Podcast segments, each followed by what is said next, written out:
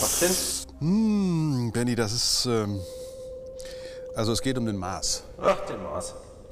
Ja, du weißt Bescheid, ne? Also, wenn die kosmische Strahlung, schreibt Thomas K., wenn die kosmische Strahlung, die seit Milliarden Jahren ungehindert auf dem Mars einschlägt, keinerlei Leben ermöglicht hat, frage ich mich, also er fragt sich das, warum ständig die Lebensthese erwähnt wird. Möchtest du da was dazu sagen? Äh, nee, Du bist doch auch so ein Freund davon, dass auf dem Mars dann doch vielleicht noch, oder? Ähm, ja, also interessant. Also wäre eine schöne Vorstellung, dass da wirklich mal Marsmenschen da mach- haben. mach- er macht es gut, ne? Was? Ja. Das ist toll. Ich tue mal so, als hätte ich keinerlei Vorwissen von 200, über 200 Sendungen. Von, Er ist auch ein Diplomat, er ist mein Freund, das ist das ja. Schöne. Ja, ja. Genau. Ja, ja. Aber äh, wie sagst du doch immer so schön, das ist ein, ja, der Mars ist inkontinent. Ja, du mit, seiner, mit seiner Atmosphäre umgegangen. Genau. Deswegen, Ja, das ist, ich meine, die Frage ist ja interessant. Und zwar vor allen Dingen ist sie auch deswegen interessant im Zusammenhang mit ganz neuen Entdeckungen. Also erstmal, was ist denn die Lebensthese? Die Lebensthese ist natürlich die, dass auf dem Mars es mal Leben gegeben hat. Jetzt ist es so, hm, und mein Kollege Benny hat es ja schon gesagt, der Mars ist... schon Kollege. Ja klar. Doch nicht schlecht. Der Mars, ist, der Mars hat nur 10% Masse, also Erdmasse. Das heißt, da ja nun die Fähigkeit eines Planeten, eine Atmosphäre zu halten oder nicht zu halten, von seiner Masse abhängig ist, nämlich von der Schwerkraft, die er also auf die Umgebung ausübt, ist man natürlich mit 10% Erdmasse, ist man eben deutlich äh, weniger dabei. Also der Mars hat Probleme, eine Atmosphäre zu halten, es sei denn, er könnte sie praktisch dauernd aus inneren Prozessen heraus nachfüttern. Also durch vulkanische Aktivität könnte er im Prinzip eine Atmosphäre haben, die aber dann relativ schnell wieder ins Universum entweicht. Und wenn wir jetzt mal uns heute den Mars an, anschauen, dann sehen wir ja, er hat praktisch keine Atmosphäre. Ab und zu wird seine Oberfläche mal von riesigen Staubstürmen bedeckt, aber ansonsten hat er keine Atmosphäre, also so gut wie keine. Und das merkt man vor allen Dingen anhand einer ganz neuen Entdeckung. Da war ich echt platt. Also das ist so eine Geschichte, die haben einen Salz, also die haben einen Salzsee entdeckt. Nee, die haben ein, ein, ein Becken entdeckt, das so aussieht, als wenn da früher mal Wasser drin gewesen wäre, das langsam ausgetrocknet ist. Also wenn der Mars keine Atmosphäre halten kann, dann verdampft natürlich auch das Wasser ruckzuck, wenn es an die Oberfläche kommt, und dann bleibt das Salz übrig. Das kennen wir ja hier auf der Erde auch. Aber, aber Benny, jetzt kommt der Hammer. Die haben das Alter bestimmt. Und diese Altersbestimmung führt auf eine, ein, ein Alter, da kann ich nur sagen, alter Verwalter, das sind 3,6 Milliarden Jahre. Man muss sich das mal überlegen. Die haben jetzt einen ausgetrockneten Salzsee an der Oberfläche vom Mars entdeckt, der immer, die immer noch deutlich nachweisbar ist. Und das Ding ist 3,6 Milliarden Jahre alt. Das heißt ja, dass 3,6 Milliarden Jahre lang auf dem Planeten nichts passiert ist, was diese Oberflächenstruktur verändert hätte. Man muss sich mal überlegen, wenn, wenn, also wenn wir mal hier, gucken wir mal bei uns auf der Erde um. Haben wir irgendwas, was hier 3,6 Milliarden Jahre alt ist? Nein. Also so gut wie nichts. Das sind so ganz kleine Gratönchen, also sogenannte Gratone, also so Kontinentinhalte, so uralt, uralt äh, Gebirge, die so hart sind wie, wie, wie nur was, die also von der Erosion nicht weggebügelt werden können. Aber ansonsten gibt es keine Oberflächenmerkmale, die so alt sind. Schon gar keine, keine alten Salzbecken, die 3,6 Milliarden Jahre alt sind. Wie soll sich denn das auch erhalten auf einem Planeten wie bei uns auf der Erde, wo die Plattentektonik die Kontinente da durchwühlt, auseinanderreißt und so weiter? Aber auf dem Mars findet man einen uralten Salz, einen ausgetrockneten Salzsee, der 3,6 Milliarden Jahre alt ist. Das bedeutet doch, dass praktisch seit dieser Zeit es überhaupt keine Atmosphäre mehr gegeben haben kann, die noch nennenswert an den Oberflächenkonturen dieses Planeten etwas verändert haben könnte. Das ist ja jetzt eine ganz neue Entdeckung. Früher dachte man ja da ganz anders. War der erste, in schon 19. Jahrhundert dachte man ja schon, auf dem Mars wäre vielleicht da, äh, wären Kanäle zu sehen. Das ist ja die ganz alte Variante. Dann gab es ja die Geschichte mit dem Marsgesicht und den Marspyramiden und was weiß ich noch alles, was da auf dem Mars alles vermutet wurde und ob nicht vielleicht doch noch, vielleicht un- unterm Gestein praktisch, also unter der Oberfläche, sich vielleicht Lebensspuren finden ließen. Die Viking-Sonden in den 70er Jahren des 20. Jahrhunderts hatten ja sogar kleine chemische Laboratorien an Bord. Ja, das heißt, die landeten auf dem Mars, nahmen Bodenproben, um dann herauszufinden, ob es da Anzeichen von organischer Chemie gibt, die man irgendwie mit Lebensspuren in Verbindung bringen könnte. Es werden ja die tollsten Mutmaßungen gemacht. Jetzt muss ich mal Folgendes sagen.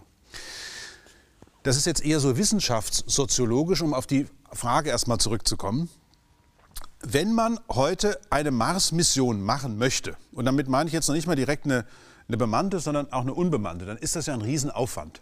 Man braucht eine Trägerrakete, man muss die ganze Technologie bereitstellen, die dann in der Rakete oben als Nutzlast zum Mars gebracht wird. Und wenn das Ding dann zum Beispiel noch ein Roboter sein soll, der über die Oberfläche fährt, dann muss ja auch die Datenübertragung gewährleistet sein. das kostet. Und, und du sagst es. Damit haben wir es schon was kostet. Das heißt, wenn man jetzt einen Investor, wer immer das auch sein mag, davon überzeugen will, dass das tatsächlich auch finanziert werden muss und soll, dann muss man ein Ziel angeben.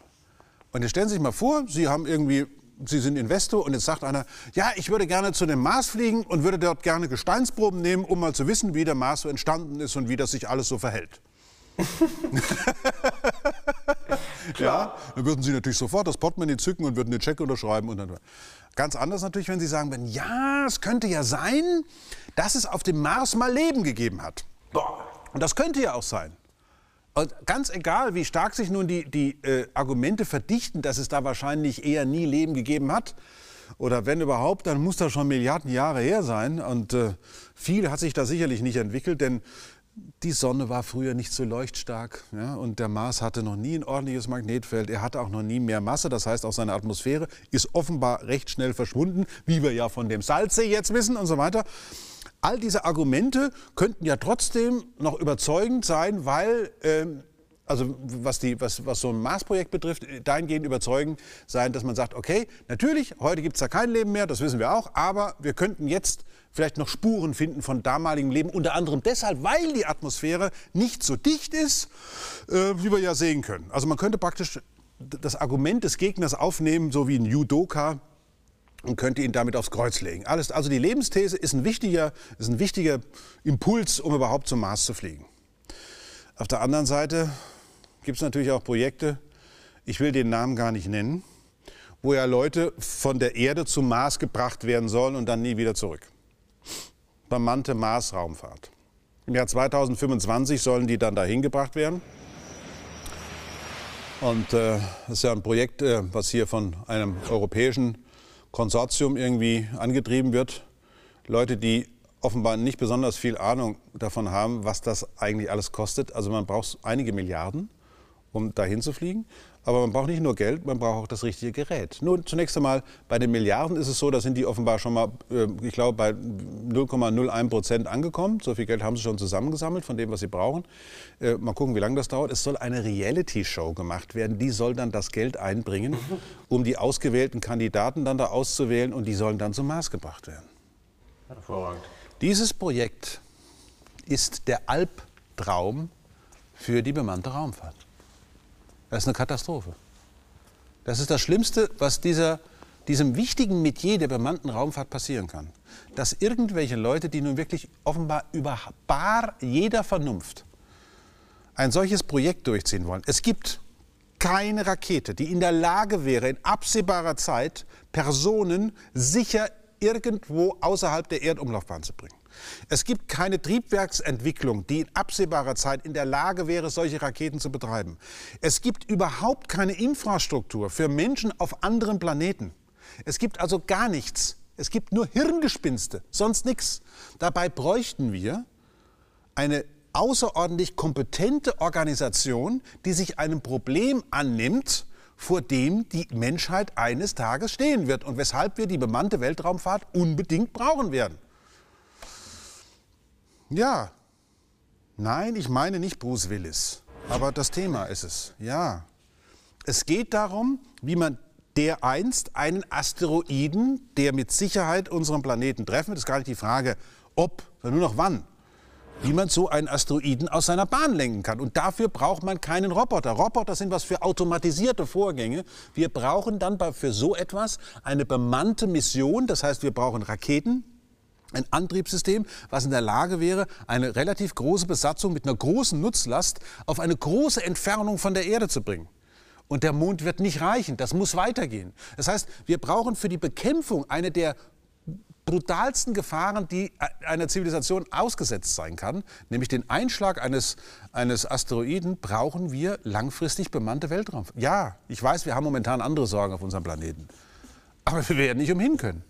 Wenn man sich also anschaut, dass die Situation, wir werden in absehbarer Zeit 10 Milliarden Menschen sein und diese 10 Milliarden Menschen werden bedroht werden, vielleicht nicht in diesem, in diesem Jahrhundert nicht, soweit wir wissen, aber vielleicht in den nächsten Jahrhunderten oder wann auch immer.